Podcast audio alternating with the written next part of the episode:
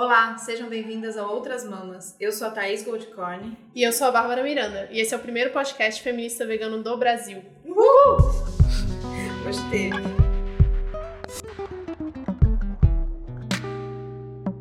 Então continuamos com essa série gravando fora de São Paulo até que enfim. A gente veio para Recife, para o Enuva. Estamos aproveitando que estamos aqui, conhecendo pessoas maravilhosas, vários encontros especiais e aproveitando para transformar isso em episódio e levar para vocês vozes de outros lugares. Hoje a gente está aqui com a Quenda. Eu quero até que ajuda nesse momento desse nome, porque Quenda é uma parte, né? É completo. E aí a gente conheceu ela no Enuva com as comidinhas da, do Zat. Babi já conhecia do Zat, já, né? De já conhecia, de outros carnavais. eu gosto de falar que foi um encontro muito feliz, assim. Eu tava no Carnaval de Olinda dois anos atrás e eu tinha acabado de virar vegana, né? Eu falei, bom, vou comer macaxeira com feijão verde, feijão fradinho que tem, vinagrete todos os dias, tá ótimo, maravilhoso. E quando eu vejo, tem essa pessoa maravilhosa vendendo as melhores tortas no meio do carnaval de Olinda.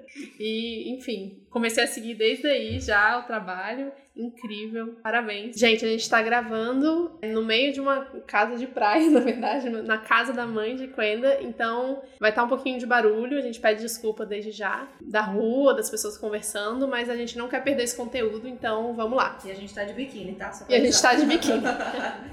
E muito que obrigada massa. por estar aqui. Oi, gente. Sou a Quenda, que massa. Acho que legal, assim, né? A gente tá pegando os frutos desses encontros aí, trocando ideia. Então, se apresenta aí, conta como é que foi essa história da Duzati, a sua história no meio disso tudo, como você chegou nesse ponto do hum. veganismo político. Sim. É, eu sou a Quenda translésbica, né? Tipo, esse outro nome vem para trazer mesmo, assim, né? Uma perspectiva da dissidência sexual, travesti, bicho e lésbica num pacote só, assim. E, enfim, o veganismo entrou na minha vida, assim, tipo, o vegetarianismo a primeira vez quando eu era ainda ensino médio, assim. Tinha uma amiga feminista que virou vegetariana e tal, e ela me inspirava muito, assim. Então eu comecei a, a refletir um pouco sobre isso, né? Sobre a condição dos bichos e como os bichos iam parar no prato e tudo isso. Isso eu tinha, eu era o quê? Segundo ano, tinha 16 anos. E aí passei, acho que um, menos de um mês, assim, entre um mês e um pouquinho, assim. E quando eu entrei na universidade, em 2008,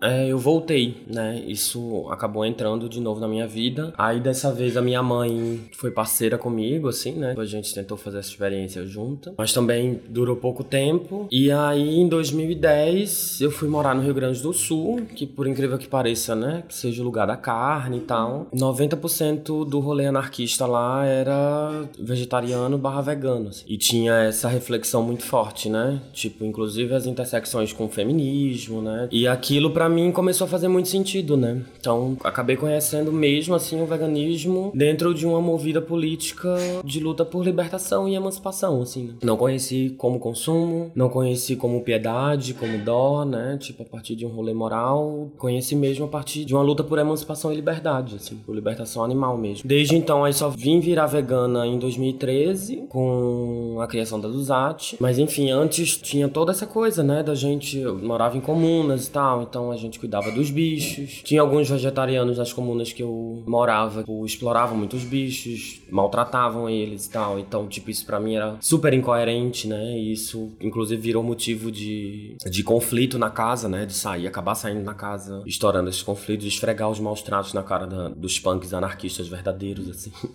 e é isso, assim. Enfim, também toda essa coisa, né? Tipo, tanto com relação com os bichos, quanto com a coisa de poder se alimentar de forma diferente, assim. Né? E o rolê com a do Zat, eu que tô conhecendo agora, conheci na feira. Você faz feiras, encomenda, como é? E é você? Do Zat é você? Hum. É uma galera? Então, a do Zat começou comigo, né? Tipo, eu criei a do Zat e tal. Começou na pegada de ser um coletivo. E aí, aqui em Recife, a gente tinha muita dificuldade de... Tanto de criar coletivo, quanto de continuar com eles, né? Continuar agindo e atuando em coletivo, assim. Eu, pelo menos, sei lá, eu morei três anos só no Sul. E desses todos esses outros anos que eu tava por aqui, sempre foi muito difícil fazer coisas em conjunto, assim. E aí eu pensei, né? Eu disse, bem, eu vou criar, independente, não vou ficar procurando pessoas para formar um coletivo, eu vou criar e quem chegar, chegou. Vai se agregando e vai acompanhando o processo, né? A partir disso, começou a colar um monte de gente, assim, pessoas que hoje não estão na coletiva, mas ainda a gente tem contato, pessoas que a gente não tem contato mais, mas também criaram seus próprios projetos, né? Isso é bem interessante porque assim, enquanto coletiva, eu vejo que isso foi um motor fundamental assim para as pessoas não só irem buscar sua autonomia, né, mas para entender a coisa da alimentação como um sistema político mesmo, assim. E aí, tipo, a gente tem, acho que talvez a filha mais pródiga da gente é a Empória das Rosas, que é com a Miriam, que ela atuava dentro da Duzat, e a experiência que ela teve na Duzat, ela transportou para uma organização de cooperativa familiar, né? Então a família dela hoje está envolvida nesse processo são a principal fonte de renda. Eles vêm de uma situação de precariedade socioeconômica, assim, bem forte. E pra gente, assim, é, pra mim, né, especialmente, é bem massa, né? Perceber o quanto esse fazer conseguiu ser propagado e conseguiu, sei lá, entrar na vida das pessoas, assim, de uma forma bacana, né? Tipo, trazendo autonomia, emancipação, tudo isso. E aí, hoje eu tô praticamente sozinha, assim, porém tem outra figura que ajuda, que tá junto, né? Companheira da Selva Ervanária. E aí a gente meio que se divide, né? Tipo, eu também atuo um pouco na selva, a partir de criações de alguns cosméticos, ela também me ajuda bastante na Duzarte e tal. Mas a gente já chegou num nível, assim, de, quatro, de cinco pessoas, assim, né?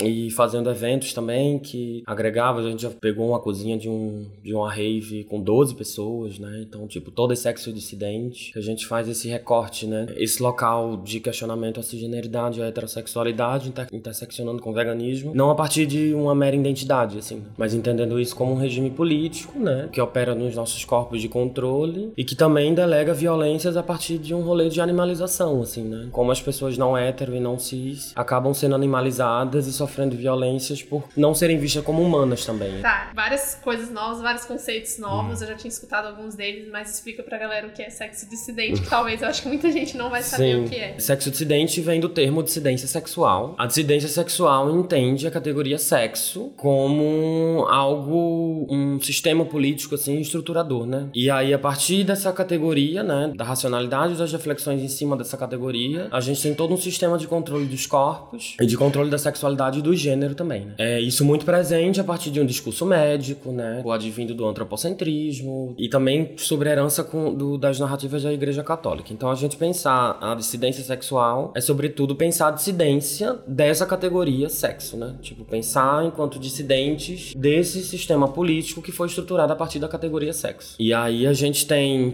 ao invés de pensar, né, tipo, a questão LGBT pelo marco da identidade, assim, né, porque a gente coloca isso simplesmente como um desejo, né, algo individual e subjetivo, não. A gente entende que existe todo um, um sistema estruturado construindo isso, assim, e que pune os corpos que fogem a essa norma, pune, persegue, né, tipo, extermina os corpos que fogem a essa norma, e que, enfim, que também questiona as práticas postas por esse sistema e tal. Então a gente pensar a dissidência sexual é estar tá pensando e tá agindo, né? Tá vivendo e considerando uma vivência longe desse sistema político categórico que o sexo foi colocado. Eles sempre falam isso, se a gente não pensa no veganismo pensando nessa interseccionalidade, a gente vai abrir muitos espaços para um ativismo racista, para um ativismo machista. Então acredito que nesse sentido também já tenha rolado vários desses embates nesses espaços. Como é que foi isso para você? Mesmo que você já entrou para um lado mais político, mas imagino que ainda assim ainda devam ter existido algumas situações. Sim, é, não, com certeza, né? Tipo,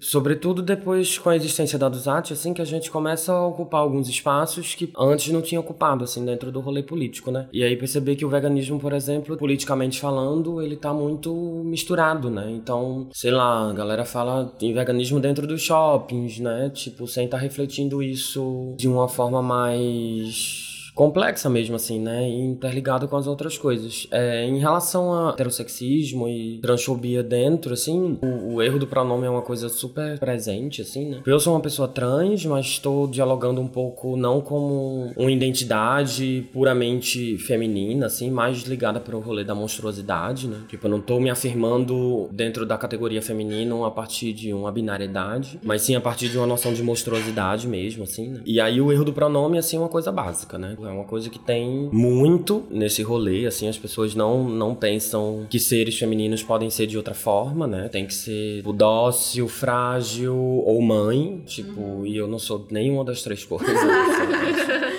nem dócil, nem frágil, nem tenho pretensões também de, de reprodução. Isso é um ponto, né, que a gente intersecciona com o veganismo, pensando como a heterossexualidade foi usada de tecnologia para superpopulacionar o planeta, né? E aí a gente coloca, né, a cis heteronorma extermina bichas, viola viados, é, maltrata sapas, tentando dar essa, essa conexão, assim. O que mais me enche o saco, assim, tipo, é perceber que se quer propagar o veganismo a partir de um rolê heterossexista, assim, né? Tanto de exploração de corpo das mulheres, como tem uma frase que recentemente eu descobri que ela tava mais ligada a um contexto lésbico, assim, mas que aqui no Brasil não faz muito sentido, que é coma bucetas, não animais. Sim, tem uhum. muitas camisetas. Eat pussy. Isso. É. E depois eu vim saber que no inglês, eat pussy está muito mais ligados a um tipo chupe buceta do que uhum. um coma buceta ah, em si. Sim.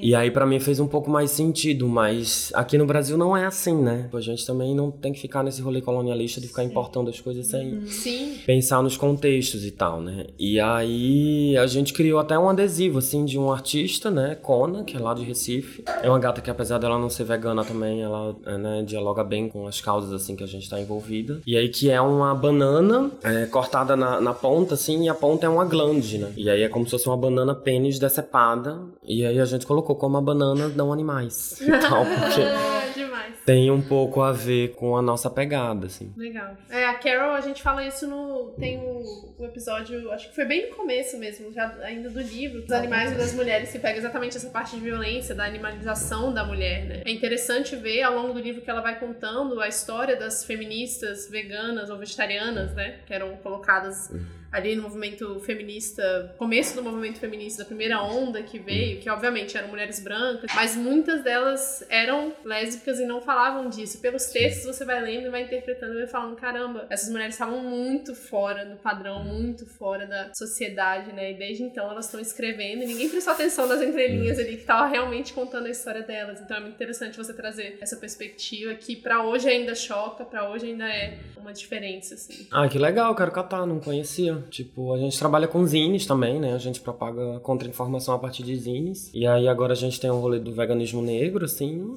e desmantelando o veganismo branco também, né? Que ele começou como um texto específico de uma gata, a Jess. E aí a gente tá juntando outros textos para fazer um zine mais completo, assim. E aí é. seria até interessante ter acesso a essas informações pra. É, eu vou ver, eu vou ver de novo propagada. das mulheres que a gente listou, assim, porque tem algumas. Óbvio, tem umas bem mais recentes, até da época da Carol mesmo, assim, anos 70, 75 ali, que elas já eram do rolê. Foi aí que ela conheceu, começou a fazer interligação também. É, outro ponto que dá pra gente tirar dessa conversa é a gente falar muito em veganismo popular e acessível, mas como a gente traz sempre de volta pro consumo, né? Sempre muito ligada à comida. Não, mas o, o pratão que que de arroz.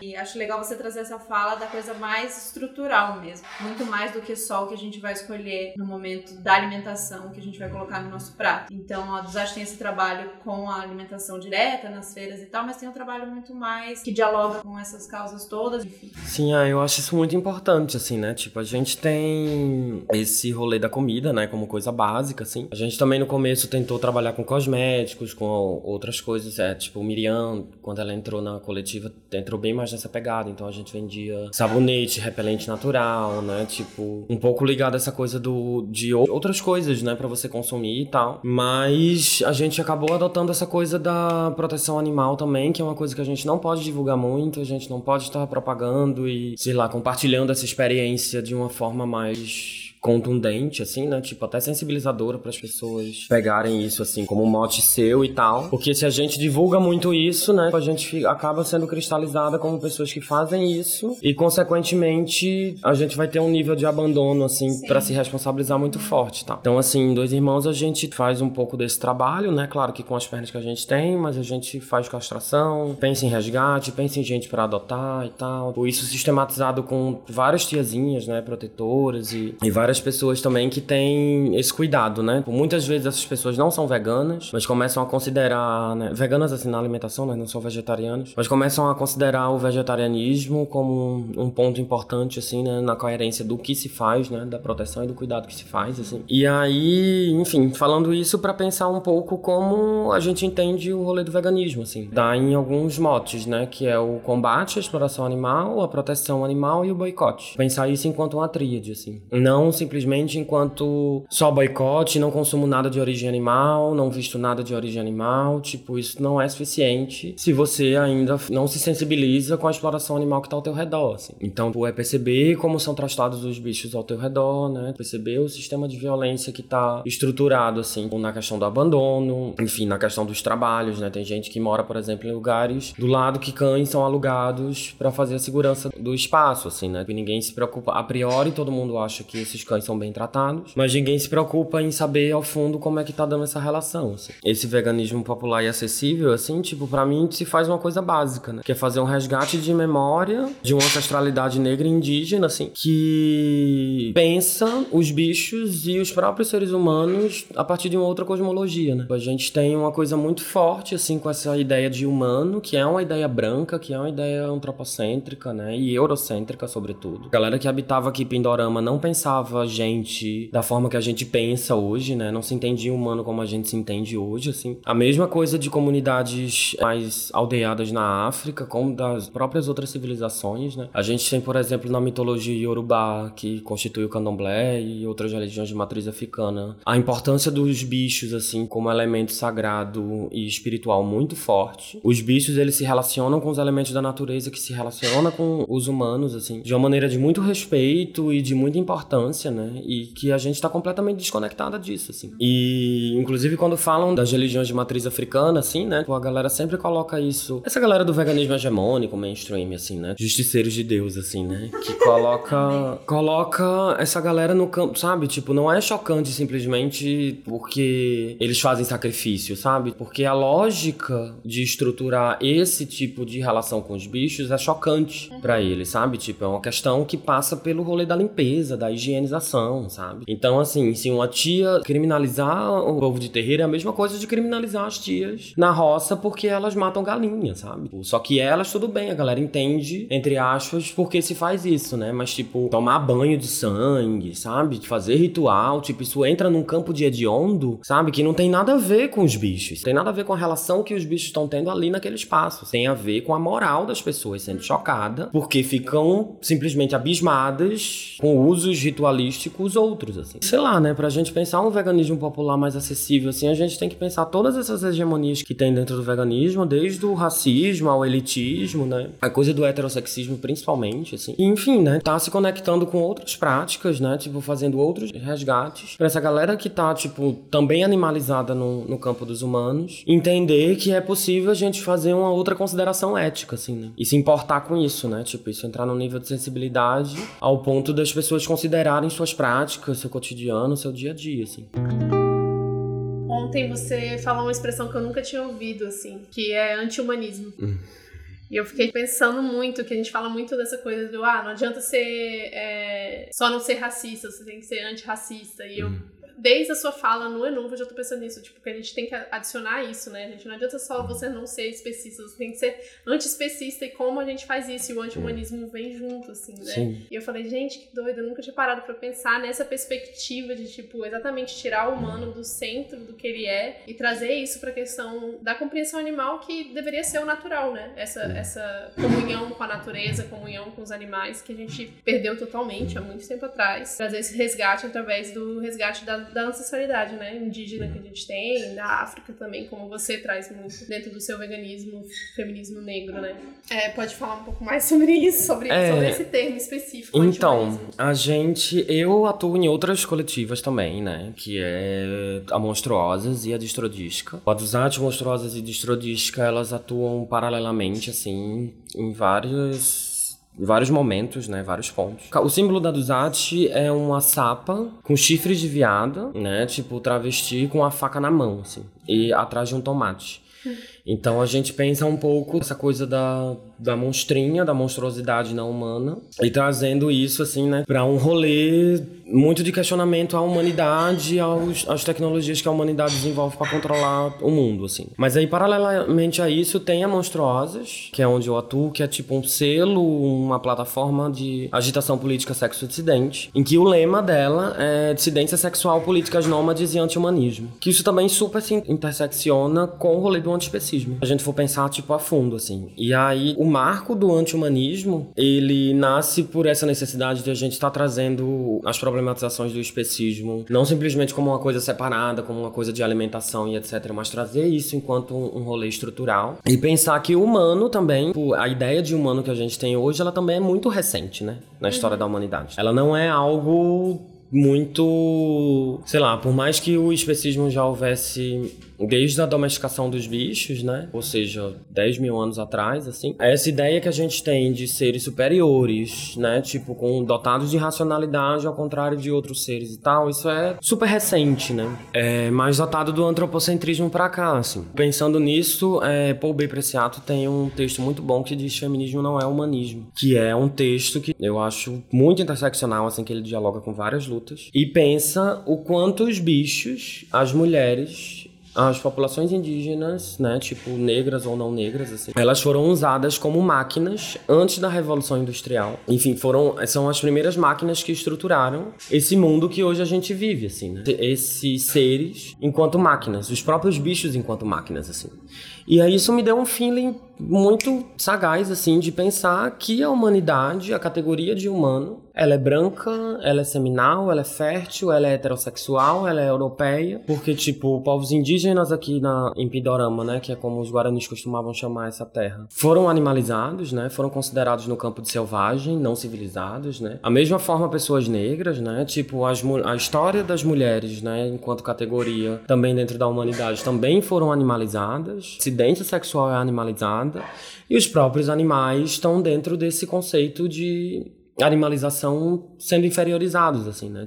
É animal, tem que ser nosso objeto. E aí, a partir disso, né, a partir de entender isso enquanto também uma categoria política estrutural, assim, tipo, não, tipo, a, a ideia de humanidade não é ser querida, ser solidária, ter compaixão, que as pessoas usam muito isso. Ah, você não é tão humano. Ah, mas... Não, pelo contrário, né, tipo, a humanidade, ela é exterminadora, o processo civilizatório é de devastação, de extermínio, de tudo isso, assim. Isso é que é ser humano, né? E a gente não quer deixar isso num campo bonitinho porque a gente é humana, sabe? Tipo, seria um, um, uma forma de reconhecer esse privilégio, né? Reconhecer o privilégio que a gente é colocada nessa superioridade, que para mim, enquanto negra, foi uma coisa muito importante que a gente, né, por dentro do debate negro, não, a gente não tem privilégio, não tem privilégio, mas como humana eu tenho privilégio. Por mais que aqui eu tenha um privilégio que eu tenho ao mesmo tempo tá negociando ele e sofro várias violências, né, mas tipo, em relação a outros seres, eu sou super privilegiada, né? Então, tipo, não vamos deixar isso num lugar de conforto. Vamos provocar isso e vamos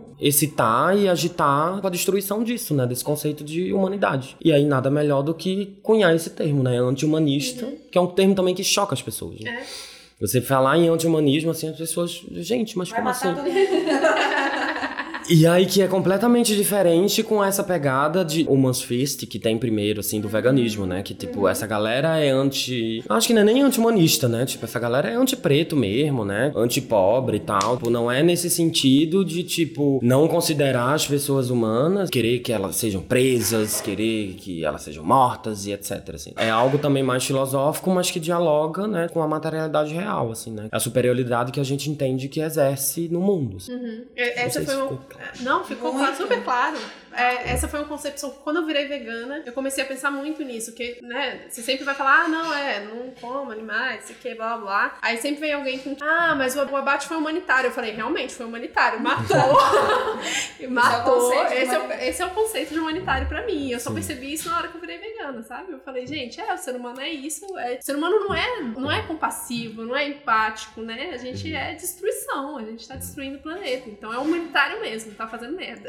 E pensando nesse projeto, né? Tipo, depois do antropocentrismo, assim, a aceleração que a gente teve, né? De destruição uhum. e de extermínio, assim, nunca antes foi vista, né? Então a gente pensa, por exemplo, que desde a domesticação dos bichos, colonização da terra e das mulheres, assim, a gente tem cerca de 10 mil anos, assim, né? Pra uhum. trás. E nesses últimos 500, né? A gente conseguiu destruir tudo, né? Conseguiu destruir espécies, conseguiu destruir habitat de bichos, né? E, enfim, o planeta como um todo, assim, né? Tipo, numa velocidade supersônica, porque nós somos o centro do universo. Isso aqui é nosso e tá aqui pra gente. Sim, para servir a gente. É. E aí, dois livros. Tô lendo Sapiens agora, que ainda é uma visão muito eurocêntrica, eu acho, mas que traz essa coisa de, tipo, o ser humano não é essa coisa tão especial, tão especial assim. rola uma parada, rolam teorias de que os Sapiens foram que acabaram com os Neandertais, ou seja, era tipo outro tipo de espécie, e eles falaram, não, bora acabar com essa galera, não de uma forma assim, totalmente genocida, mas tem as teorias genocidas. Então a gente, desde o começo, ó, tá aí Sim. destruindo tudo, destruindo espécies muito, muito mais próximas da gente Sim. do que os outros animais, né? E é muito doido para pensar nisso, se olhar para trás. Inclusive, o autor de Sapiens virou vegano durante o processo de escrever o livro, Sim. porque ele começou a perceber toda essa, todo esse erro, assim, né? E o outro é o que eu não li, mas eu vi na casa da Mari, lá em Natal, que foi Os Animais São Classe Trabalhadora. Uhum. Os Animais como Classe Trabalhadora, que eu quero muito ler, que eu acho que traz essa perspectiva que você trouxe de tipo, não, eles sempre foram explorados pelos humanos,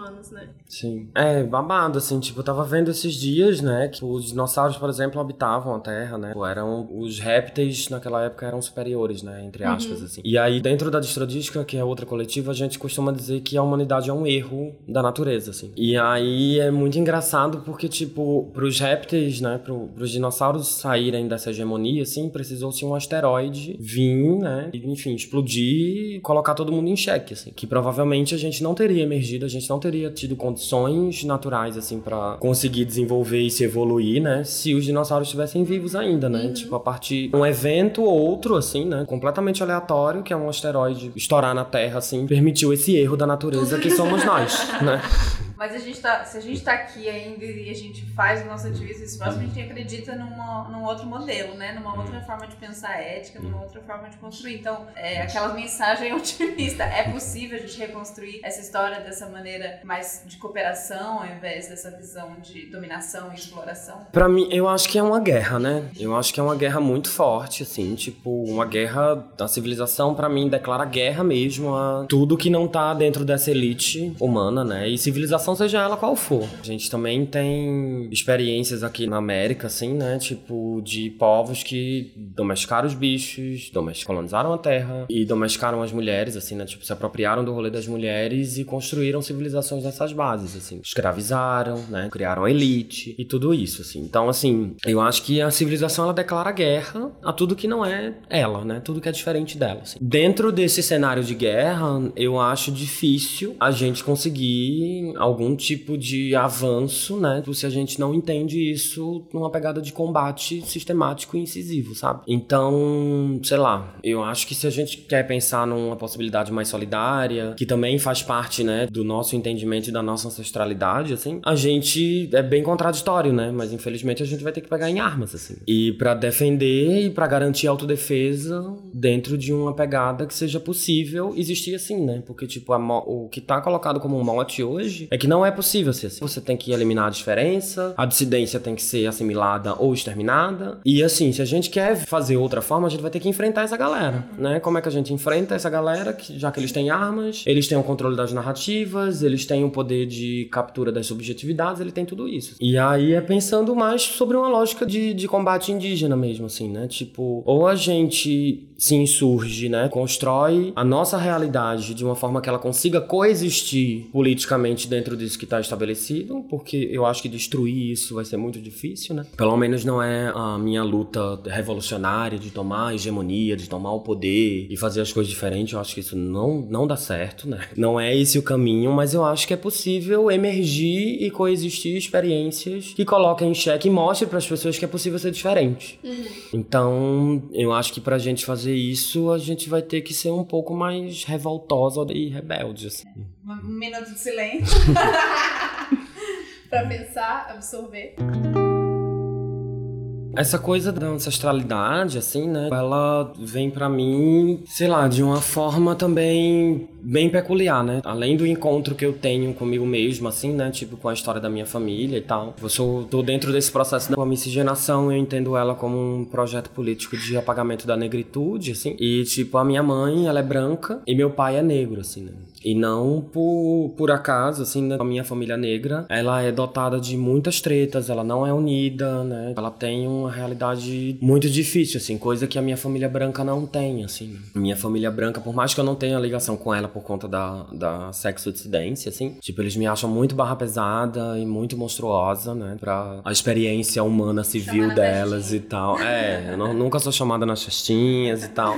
Mas eu até gosto, assim, né? Pra mim é até melhor do que ficar tendo que me submeter, né, a, a, essa visão deles e tal. Mas, tipo, ainda assim, essa família ainda é mais unida, né? Se ajuda, tem essa solidariedade. Por mais que a pobreza também tenha marcado as duas famílias, assim, essa família da minha mãe, ela tem mais. Ela consegue ter uma base estrutural mais forte, assim, né? Coisa que a do meu pai não tem. E aí, minha avó, ela vendia carajé como forma de autossustento, né? Já fez muitas coisas, né? Tipo, coisas, inclusive, que é, tá nesse campo da, do hediondo e tal, mas pela precariedade, como prostituição e etc. E ela vendia carajé, vendia manuê, tapioca e beiju, que são comidas que hoje em dia você não tem mais né? E ela era uma mulher negra, ela criou quatro filhos sozinha. Então, assim, a comida para ela veio como construção de autonomia e, sobretudo, como empoderamento, assim. Apesar de eu sempre ter acesso a isso, saber disso desde pequena e tal, isso nunca tinha caído a ficha, assim, de uma forma muito esclarecedora, né? Sempre ficou como uma coisa que eu tinha lá longe, né? Tipo, uma ideia, uma referência que eu tinha lá longe, mas nunca fazia muito sentido na minha vida e tal. E a minha tia, hoje em dia, ela também é sulanqueira, né? Tipo, ela compra coisas no interior e revende, assim. E aí eu comecei a perceber, do jeito que eu sou, né? Tipo, estando cruzada com a negritude, estando cruzada com a sexo-dissidência, assim, né? Tipo, a coisa do emprego é muito difícil, né? De, de você, sei lá, entender, se entender enquanto classe trabalhadora, né? Pra quem tá no campo da sexo-dissidência, é algo meio complicado, né? Porque a categoria de trabalho, né? A categoria trabalhador também foi pensada dentro de um mote heterossexual. E aí, assim, quando eu criei a Duzate e pensei todas essas coisas de resgate e tudo isso, assim, eu comecei a ter uma curiosidade por adentrar mais a história da minha família, assim. A minha família preta, que, tipo, meu pai não gosta de falar sobre isso, minha tia não gosta de falar sobre isso. É uma coisa que é negada mesmo, que é apagada total, assim, né? Tipo, a branquitude foi super exitosa nesse apagamento. E, mas eu achava que não era justo, que eu tinha que estar tá buscando isso, assim. E aí, nessa busca, né, tipo, tanto da história da minha família como de técnicas e conhecimentos alimentares ancestrais, assim, eu consigo perceber uma ligação muito estreita, né? Tipo, e as coisas para mim começam a fazer muito mais sentido, tanto no sentido do trabalho que eu executo enquanto ambulante, né, vendedora de comida ambulante na rua, quanto desses saberes e dessa cultura alimentar, assim, de coisa que tá muito presente, né? Então, coisa do feijão macaça, né, tipo, muito forte, coisa do dendê presente, plantas alimentícias não convencionais, por exemplo, né, bredo, chá de, de banho de folha de colônia, né? Minha avó, ela era católica, entre aspas, assim, né, mas aquela católica católica que tomava banho, dava banho de ervas, que enchia a casa toda de flor. Aquela católica macumbeira, né? Que se diz católica porque tem que dizer porque rolou essa violência brutal, assim. Mas, assim, muito apegada com o poder das ervas e das plantas, assim. E tudo isso veio reflorescendo para mim, assim. E esse reflorescimento começou a me dotar de um poder de conexão, assim, muito forte. Isso, inclusive, melhorou a relação que eu tinha com a família do meu pai, assim. De enxergar, né, tipo, as tretas, os conflitos marcados por uma norma racial, assim, né?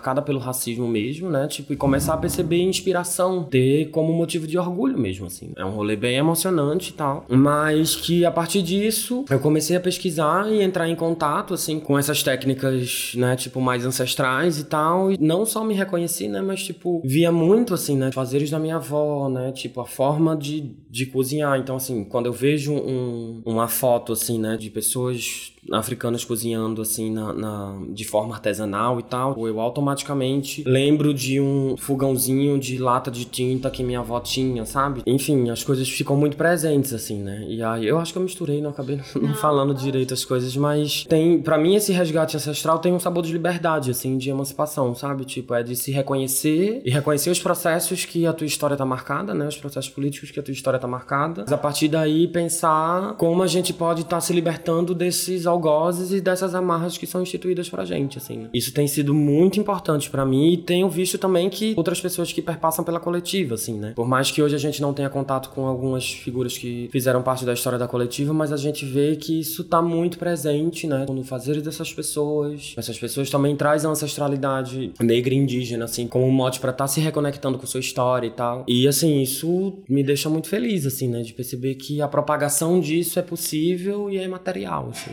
Muito legal ouvir essas histórias e isso faz a gente lembrar de como a gente saiu do encontro do Enuva, muito acreditando na construção de um novo é, veganismo. Novo porque a gente vê o veganismo hegemônico do mercado muito crescendo e a gente uniu muitas pessoas com essa angústia de ver que isso não explicava todas as questões, todas as angústias, que isso não tinha um projeto mais sistêmico de transformação e que se a gente continuar nas práticas individuais de consumo e reproduzindo coisas que a gente condena de um lado para dentro do veganismo ou esquecendo práticas que são tão importantes para transformar esse modo que a gente lida com a natureza, com os animais, a gente não vai é, avançar nesse sentido. Então, essa visão muito através da alimentação, mas através dessas outras práticas do veganismo que a gente acredita. Assim. E é massa ver esses movimentos rolando e a gente se unindo, porque acho que tinham vários grupos separados, cada um num canto, muito desacreditados, muita gente deixando de se dizer vegana, por não se reconhecer mais com a palavra. Então é massa a gente encontros como esse, acredito que a gente tem tudo para rolar sempre, ano que vem a gente se articular mais para ver que existem pessoas em outros lugares acreditando e fazendo diferente nesse sentido. É, por mais que não seja, ainda assim a gente não tem hegemonia, eu acho que nunca vai ter, porque nós somos pessoas múltiplas. A gente não saiu com respostas, mas a gente saiu com essa sensação de que tá todo mundo meio que na, na mesma, assim, de estamos caminhando para alguma coisa que a gente acredita, né? É. Não me reconheço aqui, não mas eu sei que é, é possível me reconhecer em outro lugar. É, sabe para onde a gente não quer ir, né? Qual caminho a gente que não quer tomar, né? Tipo, que é esse caminho do mercado e tal, né? Que é muito engraçado como a galera nomeia de estratégico, né? Estratégico pro capitalismo, né? tipo, não, não é estratégico pro veganismo, né? Tipo, nomear o veganismo estratégico e focar isso numa situação de consumo, sabe? Tipo, almejando uma universalidade, né? De dieta vegetariana, tipo, isso é bizarro, sabe? É, eu acho que é não entender minimamente, né, sobre a filosofia política que o veganismo traz, assim. Que, enfim, além de pensar uma diversidade, né, é pensar um contexto político, ou seja, as relações de poder que estão operadas aí, sabe? E eu sempre dou o exemplo dos tubarões para pensar, por mais que isso seja super polêmico de falar e tal, que é a reivindicação da gente de veganista, veganos canibais, que é pensar essa hegemonia, né? Tipo, os tubarões na praia de Recife, por exemplo, eles são. Sofreram um processo de devastação do habitat deles e tal, e de várias violências, né? Tanto por parte da universidade também e tal, de botar chip, mapear, e, enfim. Ah, tem isso, E é? aqui tem, em Boa Eles Viagem. São mapeados? São, todos. É babado. todos eu não sei, né? Mas tem, tem vários que são mapeados. Assim. Os tubarões começaram a destruir o cartão postal de uma cidade litorânea, né? Tipo, que é Recife. Se você entrar na praia, a qualquer momento, se você for muito profundo, até um pouco no raso, assim, tipo, você pode dar, encontrar um tubarão e ele pode te atacar, né? E esse ataque não só tá associado simplesmente, ele não tá associado à alimentação alimentação, porque os tubarões eles atacam e não comem a carne, né? Então é uma coisa assim destrutiva mesmo. que para mim, tipo, os peixes são seres super inteligentes, né? Ele tem uma capacidade de processamento de informações e de comunicação absurda, assim, coisa que a própria ciência disse, né? E isso para mim é total reflexo das violências que eles sofreram, né? E eu acho, por mais que as pessoas que estão sendo atacadas hoje em dia não sejam os filhos do donos de Swap, né? Que foram eles que construíram e devastaram esse habitat, pro tubarão é tudo humano, igual. Não faz muita diferença se é o filho filho do dono do Swap ou se, né, é uma outra pessoa, assim, são humanos, são seres humanos. Por mais que ele não talvez entenda que são seres humanos da forma que a gente entende, né, mas com certeza eles entendem que aquilo pode ser um possível predador deles, assim. E, enfim, e eles estraçalham, né, tipo, e eu acho isso um, uma experiência de resistência e de autodefesa impressionante, incrível. Então, tipo, partindo desse local, né, entender que esse consumo que tá sendo desenfreado e tal, né, ele não salva os bichos, né, pelo contrário, a gente cria muito mais estrutura de exploração animal do que essa coisa individual, né? Consumo individualizado e a consciência limpa, né? Isso não existe, isso é uma ficção total, assim. E aí, para mim, né, Produzat enquanto coletivo, assim, a gente pensa não só nessa interseccionalidade como base, assim, né? Mas, sobretudo, pensando um outro tipo de economia, pensando um resgate também, né? Lá em Dois Irmãos a gente pratica um pouco essa coisa da dádiva, assim, né? A partir da, de uma realidade de abundância. Então, o lugar que a Duzat está sediada é um lugar de Mata Atlântica, então a gente faz muita coleta, né? Essa coleta a gente sempre tá compartilhando com as outras pessoas e tá, enfim, desenvolvendo um rolê coletivo ali, tanto de alimentação conjunta, sabe? Tanto de estar tá compartilhando com galera que tem mais dificuldade, mulheres que têm filhos e tal, e tá tendo essa, esse direito da alimentação garantido, assim. Tem gente, sei lá, lá em Dois Irmãos é possível comprar um coco a um real, sabe? Mas, assim, pensar o veganismo que, que a gente quer, assim, né, que é possível definir, seria, sobretudo, assim, a partir da marca da colonialidade, assim, né? A gente pensar um veganismo que não seja um projeto universal, porque existem várias formas de lidar e ter respeito com os bichos, né? Pensando, considerando essas especificações, né, de diferentes ancestralidades, de diferentes formas de, de entender o estar no mundo, assim, pensar um marco que seja de fato anticolonizatório, sabe? Entendendo a colonialidade não simplesmente como esse movimento, né, do Atlântico, né, mas como a dominação e o controle de corpos da terra. Só, a gente não usa soja, por exemplo, na Dusat em absolutamente nada, assim, né? Mais que tem gente que tá produzindo soja orgânica e tal, tal, tal, a gente entende que, tipo, a cultura da soja na América Latina, ela vem totalmente associada com a devastação de territórios indígenas, assim. Pra gente, usar soja compromete a ideia de uma ética política horizontalizada entre as espécies, assim. Né? E ainda por cima, quando essa soja também desenvolve um campo de escravização e de, enfim, dominação de bois e, enfim, né, tipo, ruminantes no geral, assim. Sem contar com todo o impacto ambiental de animais silvestres que, que rola e tudo isso, assim. Então, pensar um veganismo que talvez eu queira, assim, é um que esteja, que tenha esse marco da colonialidade como premissa repulsiva, né, de se afastar de qualquer ideia de colonialidade, né, que, enfim, esteja muito mais conectada com tecnologias e fazeres mais horizontalizados, assim, com o meio ambiente, né. Então, pensar também que por mais que a gente, sei lá, desenvolva permacultura e etc, tipo, isso também, dentro de um ponto de vista, também pode ser arriscado, né. A gente tem que pensar muito bem, né, e pensar na descolonização subjetiva mesmo, assim, né. Pensar se todas as coisas que a gente tem garantida para poder sobreviver, se de fato elas são importantes, né? E que seja combativo, né? Que combata a, a, indústria de tráfico, né? Tipo, aqui em Recife a gente tem agora, né? Um rolê de fazendinha de um shopping, né? Então são bichos que são encarcerados, colocados, sabe? Tipo, a gente tem que questionar isso, a gente tem que acabar com isso, sabe?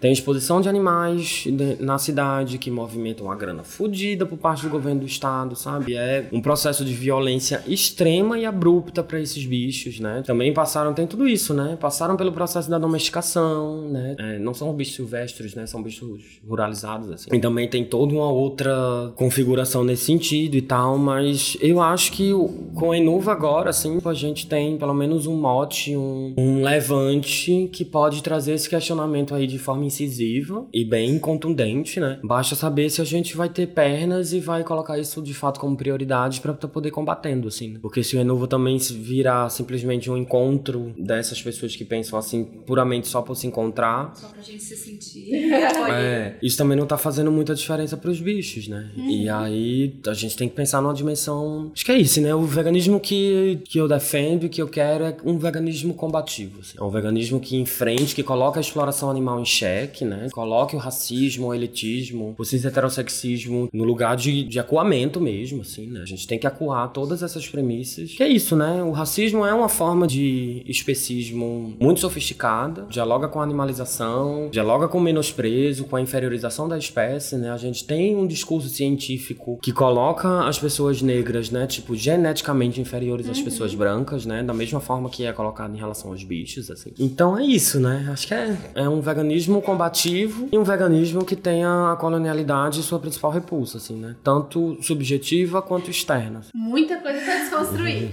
Maravilhosa. Então é isso. Acho que é isso, né? Foi, foi bem intenso. Uhum. Esse encontro todo tá sendo, né?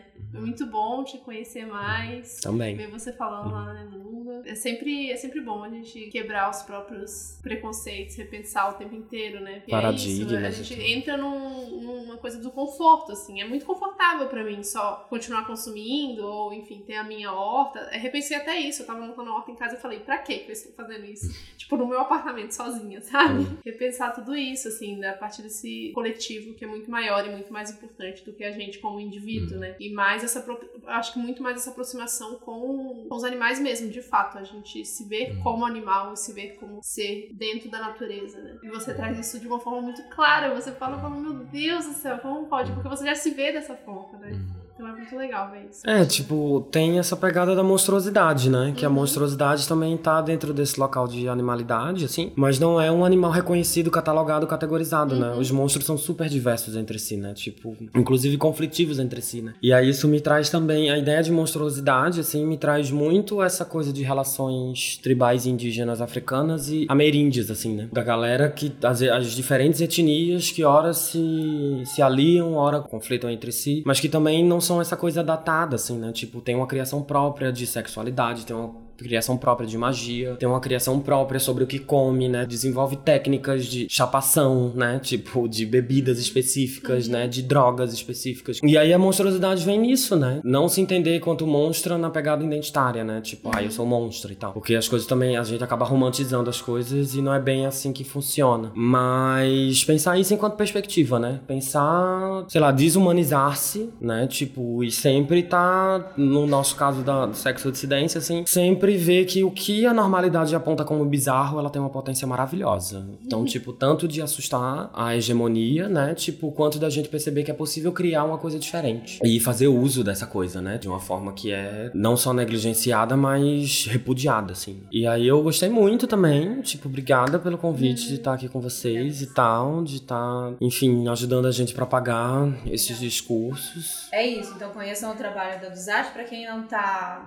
aqui em Recife. Acho que através dos textos, das postagens, quando tiver zine. Mas quem estiver próximo, vier para Recife, provem as tortas, principalmente, que foi a única coisa que eu consegui provar. E já digo que maravilhosa, foi incrível. E conheçam essa pessoa maravilhosa que a gente tá tendo essa honra de conversar e tomar uma cerveja daqui a pouco, curtir uma praia juntas. Muito obrigada por receber aqui a Obrigada, gente na foi. casa da sua mãe, abrir essa porta. Então, a gente se encontra em outros. Massa. Em Salvador, principalmente, ano que vem no Enuva. Então, Tamo você que aí. tá ouvindo a gente falar Enuva, Enuva, Enuva. Foi muito massa, mas pode ser muito mais com essa construção coletiva. Então, é, gente tem esse encontro em Salvador ano que vem. Valeu, obrigada demais. Obrigada. Deixa eu só falar as redes da Duzate. Ah, sim, Vocês claro. podem encontrar a Duzate, facebook.com barra Duzate, Instagram também, né, barra Duzate, D-H-U-Z-A-T-I. E aí a gente tem um blog, que a gente coloca algumas reflexões lá e antes ele era mais ativo, a gente compartilhava os processos de luta e tal, mas hoje em dia tá mais parado, né, até porque Duzate deixou relativamente de ser uma coletiva pra virar mais uma plataforma mesmo, assim. E aí é Duzate, D-H-U-Z-A-T-I, ponto no blogs, N-O, blogs, B-L-O-G-S, ponto org. Tá dentro de um portal autônomo, né, que Legal. é gringo A e gente vai tal. colocar também todos os links pra facilitar o acesso. Mas é isso. É isso, Valeu. obrigada. Arrasou, a meninas. Obrigada. É nóis. Beijo, é.